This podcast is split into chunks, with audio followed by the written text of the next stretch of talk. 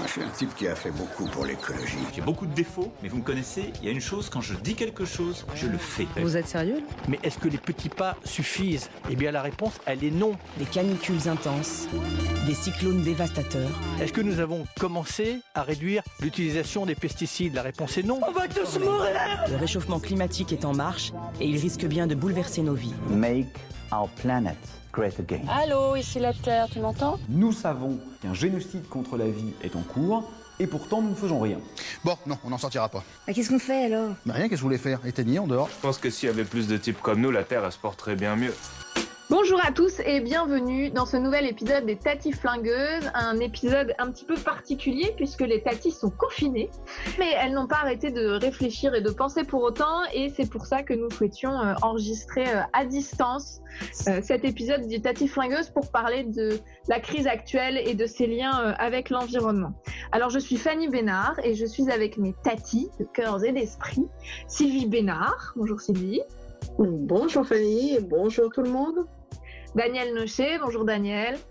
Bonjour Fanny, bonjour les autres tatis. Et Guylaine Yerso, bonjour Guylaine. Bonjour à tous et toutes, euh, heureuse de vous retrouver. Alors euh, aujourd'hui, on voulait vous parler euh, de la crise de la pandémie de Covid-19 et de ses liens avec l'environnement. Et pour commencer, le lien entre ce qui se passe actuellement et euh, le fait que l'homme soit de plus en plus au contact de la vie sauvage. Je pense que vous avez tous entendu parler de cette histoire de chauve-souris et de pangolin euh, qui aurait donné euh, lieu au virus actuel et, de, ce marché de Wuhan, de, marché d'animaux vivants qui aurait été le premier lieu de la contamination. Alors Sylvie, qu'est-ce que ça nous dit, ce lien entre bah, la crise actuelle et la vie sauvage Fanny, tu, l'as bien dit, euh, il semble à peu près certain euh, que ce Covid nous vienne de la chauve-souris. Euh, il ne nous vient pas directement de la chauve-souris. Il faut qu'il y ait un animal entre, entre la chauve-souris et, l'humain. C'est ce qu'on appelle la passerelle. pour le SARS, ça avait été en 2002, ça avait été la civette. Pour le MERS, en 2012, ça avait été le dromadaire. Et ici, maintenant, on pense que c'est effectivement le pangolin. Euh, comment se fait ce, passage de la chauve-souris à cette passerelle et ensuite à l'humain? Eh bien, c'est parce qu'il y a de plus en plus de contacts directs entre les animaux sauvages, euh, les animaux domestiques et l'humain. Tout ça pour des raisons de déforestation, d'urbanisation. Et ces contacts font que le virus, qui euh, normalement reste gentiment, entre guillemets, dans la chauve-souris sans jamais poser de problème à l'homme, arrive à l'homme et l'homme n'est pas n'est pas euh, armé pour répondre et d'où euh, la, la, maladie. Et, donc tout ça nous montre que par en fait par l'érosion de la biodiversité, eh bien on augmente la prise de le contact entre les animaux sauvages et, l'humain, alors que s'il y avait un maintien de biodiversité avec une mosaïque de paysages, une mosaïque d'habitat, euh, de la forêt, de l'agriculture, tout cela ralentirait, voire même arrêterait la transmission euh, des virus. Alors Guylaine, qu'est-ce que ça... En effet, euh, comme, comme Sylvie nous l'a dit, c'est euh, aussi l'action de l'humain, la déforestation, le changement de, nos paysages et le lien avec la biodiversité qui a, qui a fait qu'aujourd'hui on se retrouve à, à, bloquer notre économie, à bloquer notre fonctionnement, à être confiné. Oui, en fait, comme dit Descola, c'est notre rapport à la nature qui a atteint un point de rupture. Euh, et qu'on devrait aujourd'hui euh, habiter la Terre d'une façon un peu plus responsable. Puisque le lien, en, fait, entre la nature et les hommes a toujours existé, mais comme l'a très bien dit Sylvie, c'est la façon dont on fait des ruptures. Euh, on entre dans les, on détruit les habitats, donc les animaux sauvages, les chauves-souris qui sont porteuses, je rappelle, depuis des millénaires. Hein, la chauve-souris est un, euh, qu'on appelle aussi des fois dans le dans l'imaginaire euh, comme un peu Dracula, les vampires. Euh, la chauve-souris est quand même un être qui existe depuis des millénaires, donc c'est un animal qui porte en lui beaucoup de, virus et tout ça. Donc il faut qu'on apprenne. mais la nature, elle est là. C'est notre, c'est notre bien, c'est le bien à tous. Et c'est surtout ce lien entre l'homme et la nature. Et il faut qu'on considère ces milieux de vie comme euh, on est titulaire euh, de droits, mais on n'est que les mandataires, on, doit, on porte parce qu'il y a toute une lignée euh, pour un peu la représentation de cette biodiversité. On y reviendra après sur cette notion de commun, de bien commun et, de d'individualité et de collectif. Alors Daniel, qu'est-ce que ça te dit euh, la crise Alors, euh, bah, moi, je, je, pense au rapport Brutland, hein, je reviens des, années en arrière, 1987, qui avait comme définition l'unité de l'homme dans un monde dont il n'est pas dissociable. C'était le point de départ. Et ensuite, je citerai un professeur de médecine d'Harvard, du Conseil mondial de la santé, qui avait publié un livre en 2017 sur euh, les pandémies et qui avait écrit en 2017 la pandémie pour, à venir pourra être une variable de la grippe espagnole de 1918 qui surgira de Chine comme le SRAS. Alors, il faut quand même qu'on se pose une question parce que euh, on voit ces pandémies qui surgissent effectivement d'endroits euh, où la nature sauvage a un peu disparu, en particulier en Chine, dans la région de Wuhan, et même ailleurs et euh, ça a un impact sociologique euh, très fort et on peut avoir la crainte que ça ne soit qu'une répétition. Oui, on va, on va y revenir un peu plus tard sur cette notion de répétition. Alors pour nos auditeurs, le rapport Brundtland, c'est le rapport Notre avenir à tous qui date de 1987 et qui pose euh, pour les premières fois, pour la première fois, pour une des premières fois, la définition du, développement durable devant les Nations Unies. Alors en effet, on voit on a parlé hein, de, cette limite entre la vie sauvage et, l'humain qui est en train de disparaître et qui fait qu'on doit faire face à des crises auxquelles on n'avait pas euh, euh, imaginé euh, potentiellement auparavant.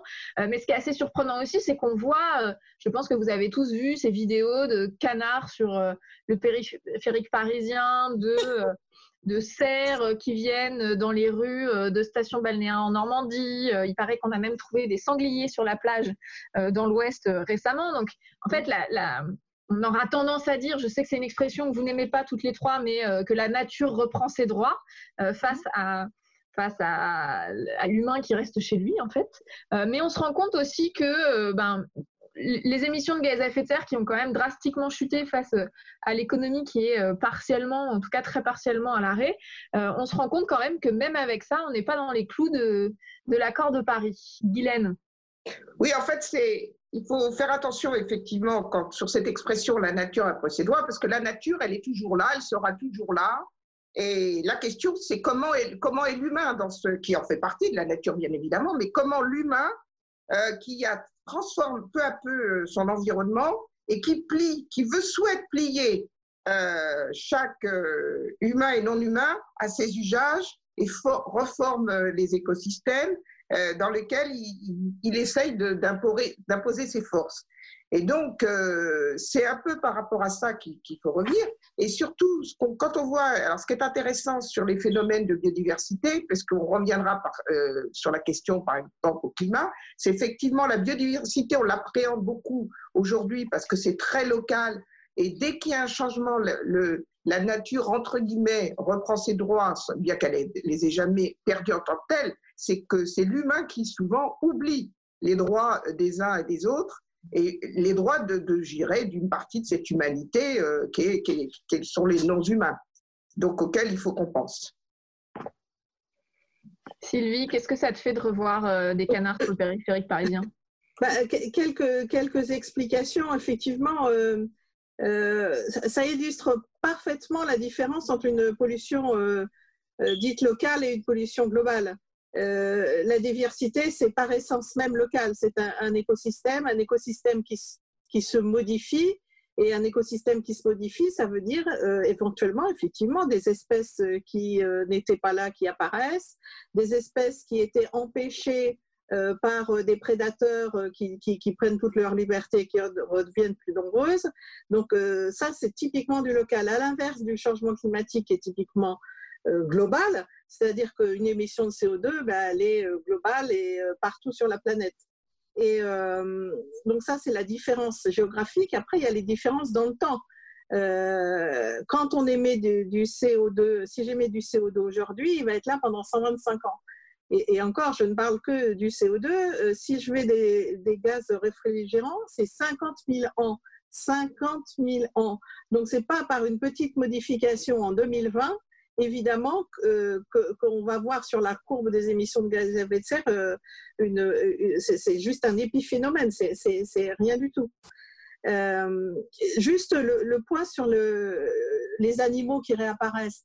On peut dire qu'en fait, l'écosystème se, se, modifie euh, les animaux qui sont adaptés à survivre dans cet écosystème apparaissent. En l'occurrence, bah, les canards, ils réapparaissent, mais si euh, les voitures circulent, ils seront écrasés et l'espèce va redisparaître.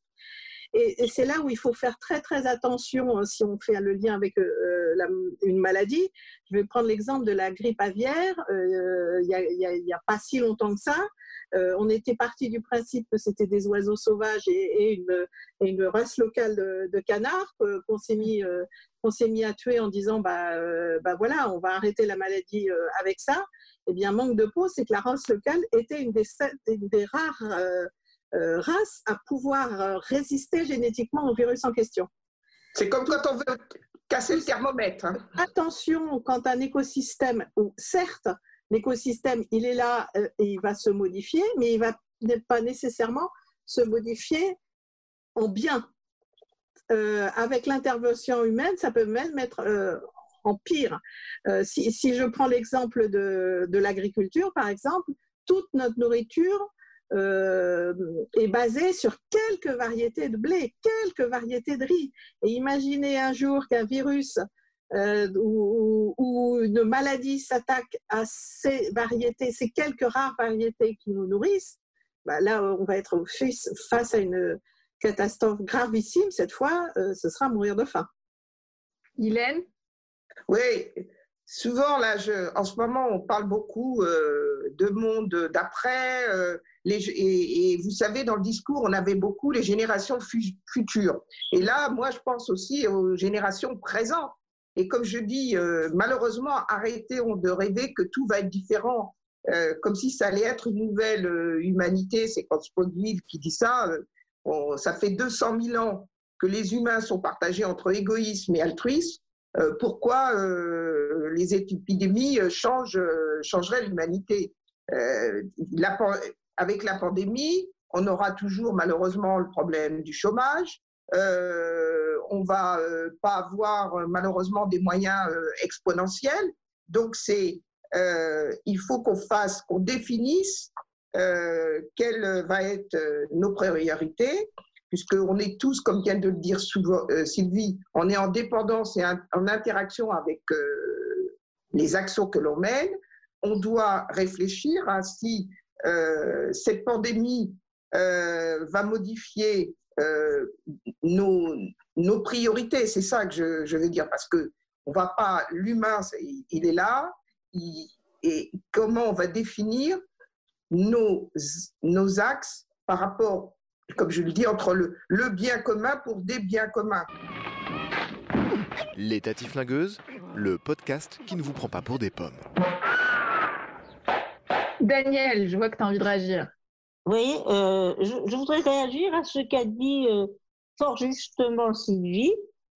Euh, donc, et on a aussi le problème d'une une agriculture euh, qui est devenue parfois euh, à l'échelon international bien loin de, euh, de l'agriculture traditionnelle. D'ailleurs, le domaine agro-industriel nourrit la moitié de l'humanité. Et alors, on assiste par exemple à de véritables oligopoles, un phénomène de concentration énorme. Et j'assistais récemment à une vidéoconférence de l'Académie d'agriculture qui parlait d'une ferme en Chine de 9 millions d'hectares avec des centaines de milliers de vaches. Alors à partir de ce moment-là, quand nous sommes face à des, à des systèmes d'élevage aussi intensifs, euh, je pense qu'il y a quand même des risques de, euh, des risques de virus parce que là, il y a tellement d'animaux ensemble, c'est terrible. Quoi. Il me semble que ce sont des systèmes il faut quand même réfléchir sur le gigantisme, euh, puisqu'on sait que l'humanité ne cesse de croître, mais en même temps, on veut la nourrir, on veut la nourrir de protéines animales. Donc là, il faut réfléchir à, à ces fermes énormes, 9 millions d'hectares, des centaines de milliers de vaches. C'est quelque chose qui m'a tout à fait étonnée. Ces systèmes alimentaires nouveaux paraissent être un peu sans contrôle. Voilà. Mais, justement, ce qui est intéressant dans ce que vous dites toutes les trois sur la temporalité, donc Sylvie sur le, ces émissions de, gaz à effet de serre qui peuvent être entre euh, le CO2 euh, à peu près 120 euh, ans, les, gaz réfrigérants en, plusieurs dizaines de, milliers d'années. Donc, une temporalité qui est très longue, des systèmes qui sont mis en place depuis très longtemps. Daniel, tu viens de le dire, on, j'avais jamais entendu parler d'une ferme aussi monstrueuse, mais, mais en ben, tout cas, mais moi non plus, moi non plus, c'est le, c'était le, c'était un, un, scientifique euh, lors de cette visioconférence de l'Académie d'agriculture qui a eu lieu il y a deux jours. et j'ai noté parce que ça m'a ahuri. Mais je comprends, et là, et là où je rejoins Guylaine aussi, là où, là où je rejoins Guylaine avant de te donner la parole, c'est que euh, euh, le temps, enfin, notre système est là depuis si longtemps qu'imaginer que le jour d'après, on va se réveiller le 12 mai et que tout aura changé est peut-être un peu utopiste et qu'il va falloir. Ouais, naïf. En tout cas, penser, penser que euh, la, crise actuelle peut nous permettre de repenser des choses, oui, mais elles vont pas se faire en un claquement de doigts, Guylaine.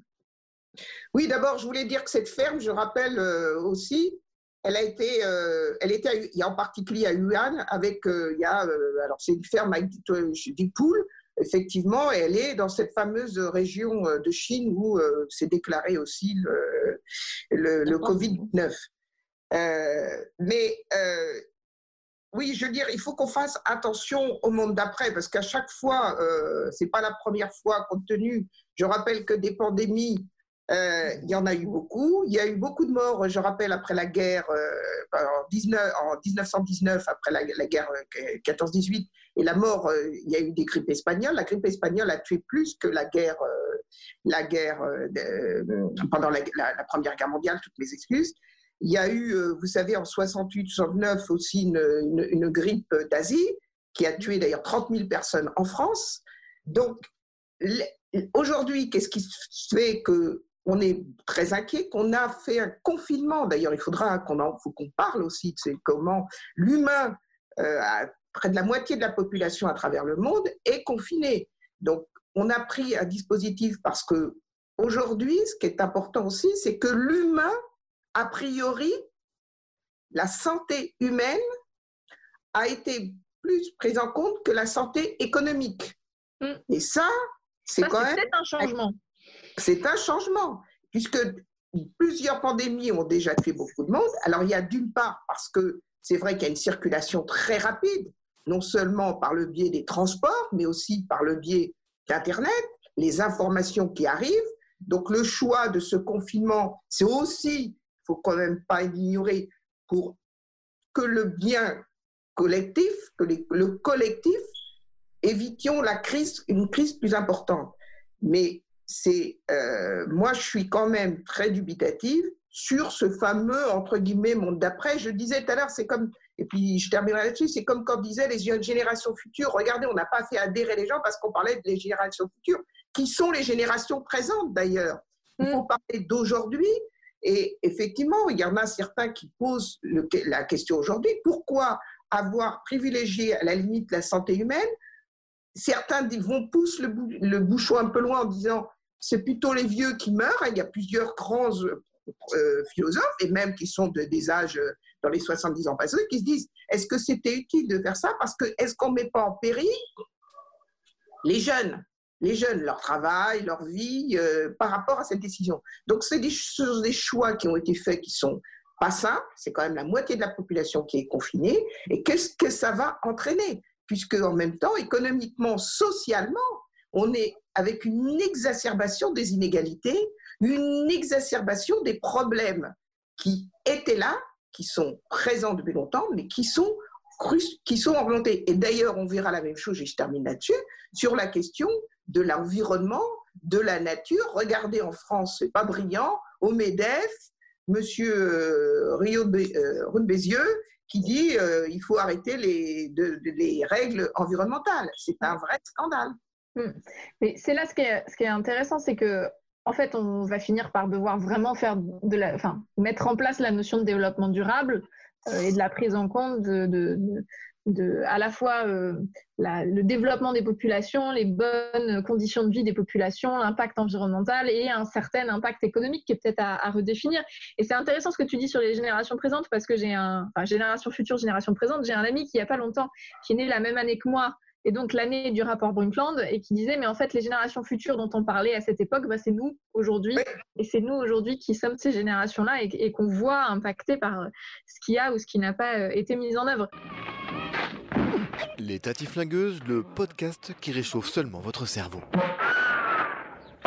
Juste pour revenir à ce que vous avez toutes dit, euh, et notamment toi, Guylaine, hein, quand tu parlais des pandémies et, du fait qu'il y en ait eu beaucoup, euh, c'est peut-être pas aussi la dernière. Euh, les, conséquences actuelles du changement climatique et notamment la fonte des glaces et la fonte du permafrost risquent de nous de nous sortir des virus inconnus et peut-être plus dramatiques que celui qu'on vit qu'on vit actuellement. oui, oui, tout à fait. Euh, il faut, il faut resituer le, problème. Euh, ce qui est en train de se passer là est, un problème euh, qui avait été vu. Alors évidemment, ce n'était pas Covid-19, mais Davos, dans son dernier rapport sur les risques, parle bien du risque des pandémies. Dans les, grands, les dix grands risques, il y a le risque de la pandémie. Hein. Donc c'est pas, voilà, c'est pas une surprise. oui, il n'y a pas que Davos d'ailleurs. Hein non, mais pas que Davos, mais je, prends cet exemple-là. Et je rappelle, si, euh, sur les, cinq, les dix grands risques euh, retenus à Davos, les cinq premiers sont, environnementaux, hein, et, les cinq premiers dans l'ordre. Euh, donc, c'est pas. voilà, c'est pas quelque chose qui nous tombe comme ça sur la tête sans, sans l'avoir vu, venir. Après, évidemment, il y a des morts, évidemment, c'est absolument épouvantable, mais il faut resituer les chiffres. Euh, les maladies infectieuses, c'est 17 millions de morts tous les ans. 17 millions de morts tous les ans. Donc, euh, euh, la pollution de l'air, c'est 7 à 8 millions de morts par an. C'est 48 000 morts en France, c'est-à-dire deux fois plus que le coronavirus aujourd'hui. Donc, on a effectivement, on a d'autres, d'autres risques qui sont là qui ne font pas autant de bruit euh, médiatique, mais qui ont des, dégâts euh, humains euh, beaucoup plus importants. après, face à ce que disait Guylaine, face aux réactions des États, en fait, ils sont face à, à un problème. C'est qu'il faut, petit 1, maîtriser la pandémie, petit 2, essayer de maintenir la vie économique et petit 3, euh, respecter les libertés. Et là, euh, culturellement, on a vu des réponses sur chacun de ces points. Euh, les Chinois, bah, respect de la liberté, aucun. C'est-à-dire, vous allez faire comme ça et on va régler le problème de cette manière-là. Version US ou, bah, enfin, version US Trump, c'est moi, ce que je veux, c'est le maintien de l'économie. Peu importe euh, les dégâts humains. Ce que je veux, c'est le maintien de l'économie. Et, nous, Européens, on était plutôt dans j'essaye de, de maîtriser la pandémie en donnant un coup évidemment à l'économie, mais en essayant de respecter les libertés. Donc, ils sont devant des choix euh, extrêmement difficiles et culturellement, on voit que les réponses sont euh, différentes euh, suivant, euh, suivant les pays. Et ça, c'est, je trouve ça aussi extrêmement intéressant, cette euh, biodiversité culturelle, hein, si je puis dire, face, face à cette pandémie. Et, et, juste pour en finir sur le jour d'après, non, il ne va pas y avoir de jour d'après. C'est un, on est en permanence dans un équilibre qui se modifie. Là, il va y avoir quelque chose qui va faire que cet équilibre va se modifier, mais c'est pas un jour d'après, c'est un changement euh, j'espère rapide, euh, souhaitons qu'il soit rapide, vers un autre équilibre. Mais ce n'est pas un jour d'après. Et, ce que je retiens dans, ce que tu as dit, c'est plusieurs choses. C'est euh, le nombre de morts, en effet, liés à la pollution, ou en tout cas aux, impacts environnementaux, qui est peut-être plus diffus. Tu dis moins médiatique, c'est peut-être aussi plus étalé dans le temps.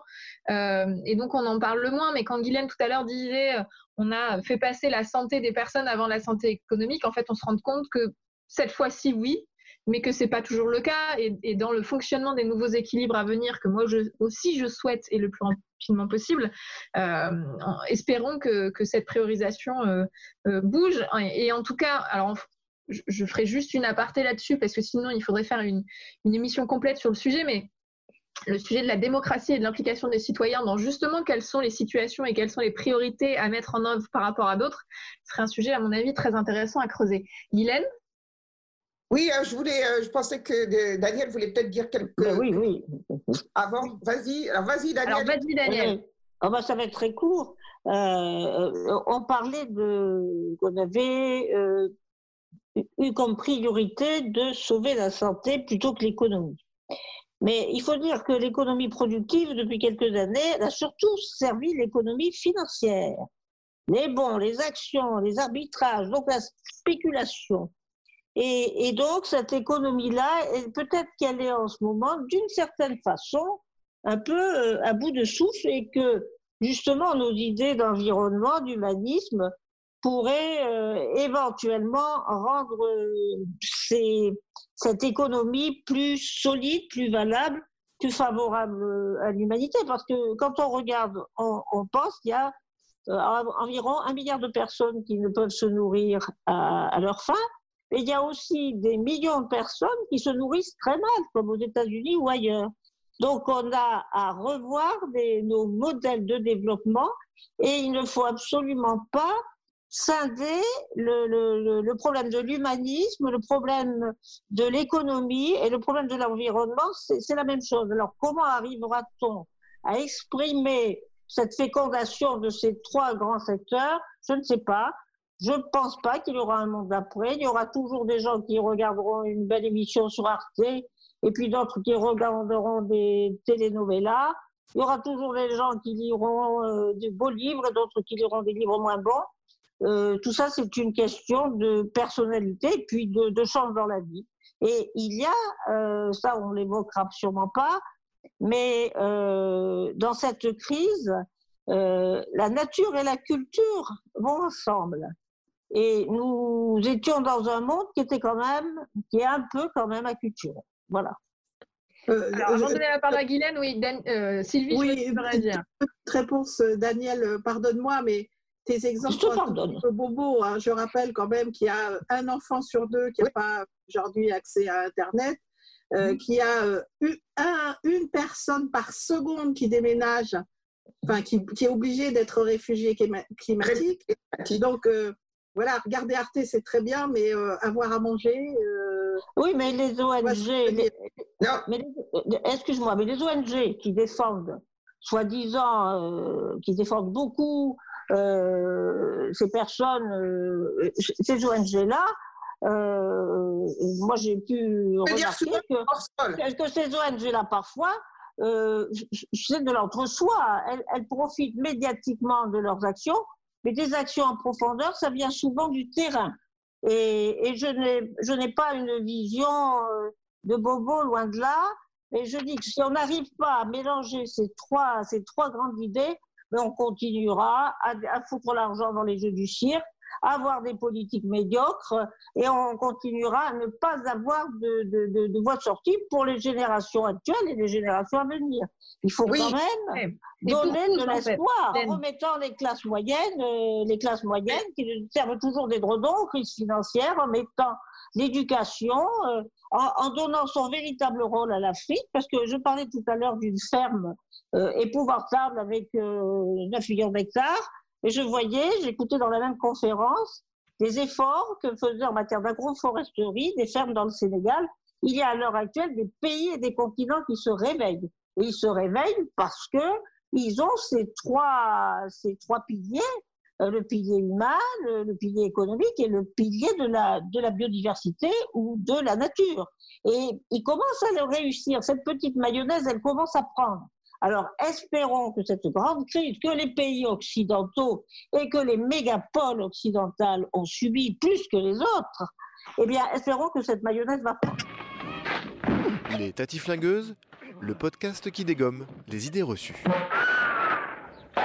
Oui, en fait, il faut quand même euh, voir que tout à l'heure, je disais que c'est la première fois qu'il y a une réaction, et Sylvie a raison, euh, Fanny a eu raison de rappeler que, que j'ai dit l'humain a dominé sur l'économie et que c'est la, c'est la première fois, mais malheureusement, euh, les questions environnementales, donc on vient de le dire, ça fait 40, 50 ans, même plus, hein, si on revient Bah, à, plus, oui, euh, 100 il y a siècles, on, se rappelle ce que disait Rousseau et la bagarre avec Voltaire, même pendant quand il y a eu euh, finalement euh, le tremblement de terre de Lisbonne, vous savez, les réactions de l'un et les réactions de l'autre qui étaient quand même très différentes euh, par rapport à la densité de population, par rapport aux réactions. Donc, comme le dit euh, Sylvie, c'est d'une part, il faut arriver à, à gérer les crises, ce que disait au- au- aussi Daniel, et on est confronté. Donc, la pandémie actuelle, c'est, on se dit, c'est le, c'est d'une part le manque de respect pour le monde naturel, ou surtout, c'est les interactions, les, inter, euh, les interconnexions. Et comme le dit Daniel avec son, son langage, c'est aussi que euh, je comprends ce qu'elle voulait dire, c'est on a favorisé euh, le monde économique, le monde de la finance, plutôt que d'ailleurs que le monde de la production, des productions. Je vous rappelle que la majorité, ce sont des PME, des PMI qui sont sur les territoires, plus de 90% en France des emplois, mais à travers le monde. On parlait du continent africain, on peut parler en Inde ou même aux États-Unis, même s'il y a des grands groupes, même s'il y a des grandes entreprises, localement sur les territoires, vous avez des activités. Et d'ailleurs, vous pouvez, on peut utiliser le terme, vous avez de la résilience, de la confiance dans le bon sens du terme sur les territoires. Et heureusement qu'ils sont là. Et si vous pouvez, on- si on évalue aujourd'hui euh, ce qui se passe, il y a par par exemple des aides, des aides aux personnes très importantes. Ça n'empêchera pas qu'il y a une accentuation de la pauvreté, mais elle serait encore plus importante s'il n'y avait pas eu cette solidarité, parce qu'on parle de ça, il y a quand même une solidarité, une fraternité. L'humain, il est toujours, euh, depuis, euh, comme je le disais, des siècles, il balance entre euh, finalement l'individualisme et, euh, et l'altruisme, entre le présent et le futur. C'est pas d'aujourd'hui qu'on parle du présent et du futur. Bon, mais en même temps, je pense que aujourd'hui, pour quand même, c'est l'urgence, ça va être de, bien prendre en considération nos, citoyens et citoyennes, jeunes et moins jeunes, et dire comment notre économie va répondre à cela. Je suis obligée de dire l'économie parce que sans l'économie, il n'y a quand même pas de production, et tout en préservant euh, notre espace naturel, et en même temps avoir conscience aussi sur la question du climat, parce que tout à l'heure Sylvie y a fait allusion, Fanny y a fait allusion, la question de la temporalité et comment on réagit tout de suite sur les questions du changement climatique, sur les questions de la biodiversité, tout en continuant, finalement on est là, à être là, à être présent. Parce que aussi, comme disait euh, Voltaire, euh, j'ai décidé d'être heureux parce que c'est bon pour la santé. Je pense que c'est une belle phrase et je pense qu'elle est, qu'elle est parlante et, et qu'elle est à méditer. Et si je peux revenir sur le- la question des territoires, euh, ça, ça, ça a été une, euh, une belle réponse. hein, c'est la solidarité locale. Et euh, on, on se rend compte que face à cette pandémie euh, internationale, beaucoup, beaucoup de la réponse peut être locale. Et, et ça, c'est assez, euh, assez passionnant pour, euh, pour l'avenir de se remettre à, à penser local. Deuxième chose, pour les gens qui sont euh, un peu dans le monde industriel, ça a aussi illustré les catastrophes euh, que sont euh, le juste à temps et le zéro stock. Parce que le monde industriel aujourd'hui fonctionne en zéro stock et juste à temps. Et on se, on se rend compte que dès qu'il y a quelque chose qui bloque le système, on rentre dans une, une énorme catastrophe. Donc si ça pouvait aussi avoir remis euh, un peu euh, le, un peu de stock euh, et, et- et un peu de vision à moyen et long terme euh, dans le monde industriel, ce serait pas mal aussi ça. Et dans le monde industriel, c'est c'est aussi le, le, un peu le monosourcing asiatique sur un certain nombre de filières où on a quand même pas mal désindustrialisé la France et l'Europe et on se retrouve à être très dépendant d'une certaine zone géographique euh, qui peut nous mettre dans des, dans des difficultés. Je pense que c'est ça aussi. Je veux dire, il y a quand même pas mal de Français qui ont découvert que les principes actifs de leurs médicaments venaient d'Inde et de Chine et des États-Unis, mais aussi d'Inde et de Chine en, en priorité, et qu'il y a certaines choses qu'on ne savait plus faire chez nous. Alors qu'à l'inverse, et comme tu le dis très bien Sylvie, euh, dans les territoires, il y a aussi des industriels qui ont changé leur mode de production en quelques jours. Oui, mais c'est exact, mais pas tout à fait quand même. Euh, Je, pense qu'il faut relativiser. Comme je le dis, euh, la politique industrielle est importante, le court terme et tout. Mais en fait, c'est la gestion de la crise. Puisque, comme l'exemple, euh, certains disent, le pétrole, on n'en produit pas, puisqu'on disait même, on n'a pas de pétrole, mais on a des idées, mais on fait des stocks. Et ce qui est important, c'est la notion aussi de stock, comme l'a très bien dit Sylvie. Quand on gère la question de la crise alimentaire, on fait une gestion de stock. La crise sanitaire doit être aussi, on doit prévoir des stocks. Il y avait eu des stocks qui avaient été prévus, tout a été euh, oublié. C'est la gestion de la crise, comment on, et comment on gère le risque, comment on l'appréhende. Et comme on le disait du départ, c'est entre la temporalité, entre aujourd'hui et comment on est dans la prescription la prévisibilité. Et ça, euh, c'est la gestion gouvernementale, mais aussi territoriale, locale, et même à la limite en tant que citoyen. C'est ce qui fait entre l'individualité et le collectif. Et justement, alors si on devait euh, tirer des leçons de cette crise, qu'est-ce que qu'est-ce qu'on devrait faire? Moi, je vais reprendre un peu ce que disait euh, Daniel tout à l'heure. il faut que, il faut que le, les sciences politiques les sciences sociales, les sciences environnementales, les sciences de la santé, les philosophes recollaborent. Il faut remettre du lien entre tout ça.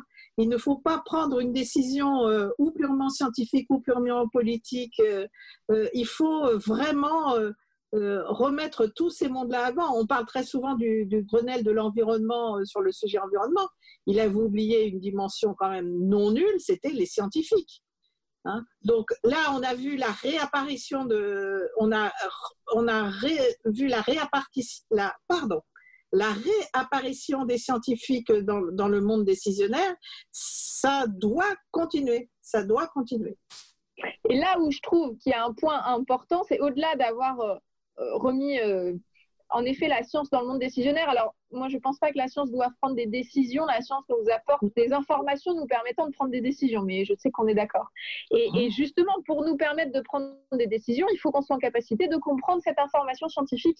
Et peut-être que ça met en valeur aussi la diminution de l'apprentissage des sciences du vivant sur ces dernières voilà. années. L'éducation, l'éducation aux sciences. Guylaine, euh, les brouillards peut-être. Oui, l'éducation les mais, sciences confinées, aux sciences citoyennes. mais alors, euh, nous avons euh, publié plusieurs euh, tribunes, d'ailleurs, elles ont été publiées dans d'autres. Nous, Valeurs Vertes. De, de, oui, Valeurs Vertes de Marc André Selos, qui dit c'est le moment ou jamais de remettre les sciences du vivant au cœur de, des terminales. Et ça n'est pas le cas en ce moment, mais j'espère que ça ne deviendra. Et alors moi, je voudrais simplement, puisque Guylaine a cité une très belle phrase de Rousseau, je voudrais en citer une. non, non, non, pas Voltaire. Non, de quelqu'un qui a été l'homme du pensée global agir local, René Dubos, et il disait Nous ne pouvons pas échapper à notre passé, mais il nous faut inventer notre futur. Nos connaissances et le sens de nos responsabilités envers l'humanité et la planète nous permettront de créer de nouveaux environnements écologiquement sains, esthétiquement satisfaisants, économiquement rentables et dans lesquels les civilisations pourront continuer à s'épanouir. C'est un vaste programme. C'est en effet une belle conclusion. J'avais envie de vous dire quels sont les mots de conclusion euh, à, venir, mais peut-être Daniel, les as-tu trouvés? Ben, Je pense, je ne sais pas, mais c'est ce que je trouve que le message de Dubos, qui était l'homme de la conférence de Rio, qui était l'homme des sciences du vivant, l'inventeur du premier antibiotique, qui avait travaillé sur l'ADN. Cette symbiose de l'humanité, de la terre, de l'économie, c'était vraiment, il a su l'exprimer dans ce merveilleux livre euh, qui n'est plus édité maintenant, mais qui c'est tout un programme. C'était Courtisons la terre. Est-ce qu'on pourrait aussi reprendre une phrase Écoutez-moi pour, pour, pour, conclure, j'espère que ce ne sera pas trop long. Euh, une phrase formulée par Voltaire et qui avait été reprise euh, euh, dans un questionnement donc suite à le tremblement de terre de Lisbonne. Dans le mieux ordonné des univers possibles, un désordre éternel, un chaos de malheur mêle à nos vains plaisirs de réelles douleurs. Oh, c'est très beau. C'est très beau en plus. Les petits philosophes. 1755, le grand tremblement de, de Lisbonne. 56 Suivi d'un raz-de-marée. Mais alors là, on va faire pleurer tout le monde.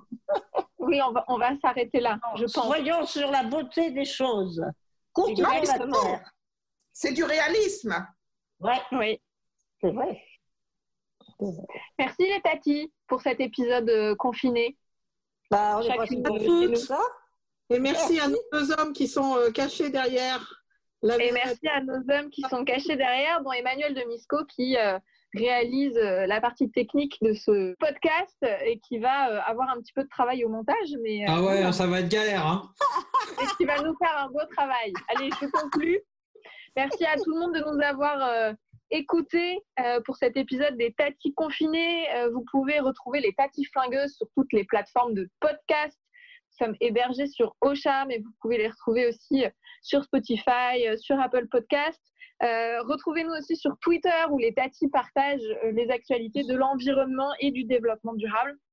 Merci à toutes euh, les tatis euh, pour cet épisode et puis on vous retrouve pour le prochain épisode rapidement, nous l'espérons. Au revoir. Au revoir. Au revoir. Au revoir. Je suis un type qui a fait beaucoup pour l'écologie. J'ai beaucoup de défauts, mais vous me connaissez, il y a une chose, quand je dis quelque chose, je le fais. Vous êtes sérieux Mais est-ce que les petits pas suffisent? Eh bien la réponse, elle est non. Des canicules intenses, des cyclones dévastateurs. Est-ce que nous avons commencé à réduire l'utilisation des pesticides? La réponse est non. On va tous mourir Le réchauffement climatique est en marche et il risque bien de bouleverser nos vies. Make our planet great again. Allô, ici la Terre, tu m'entends? Nous savons qu'un génocide contre la vie est en cours, et pourtant nous ne faisons rien.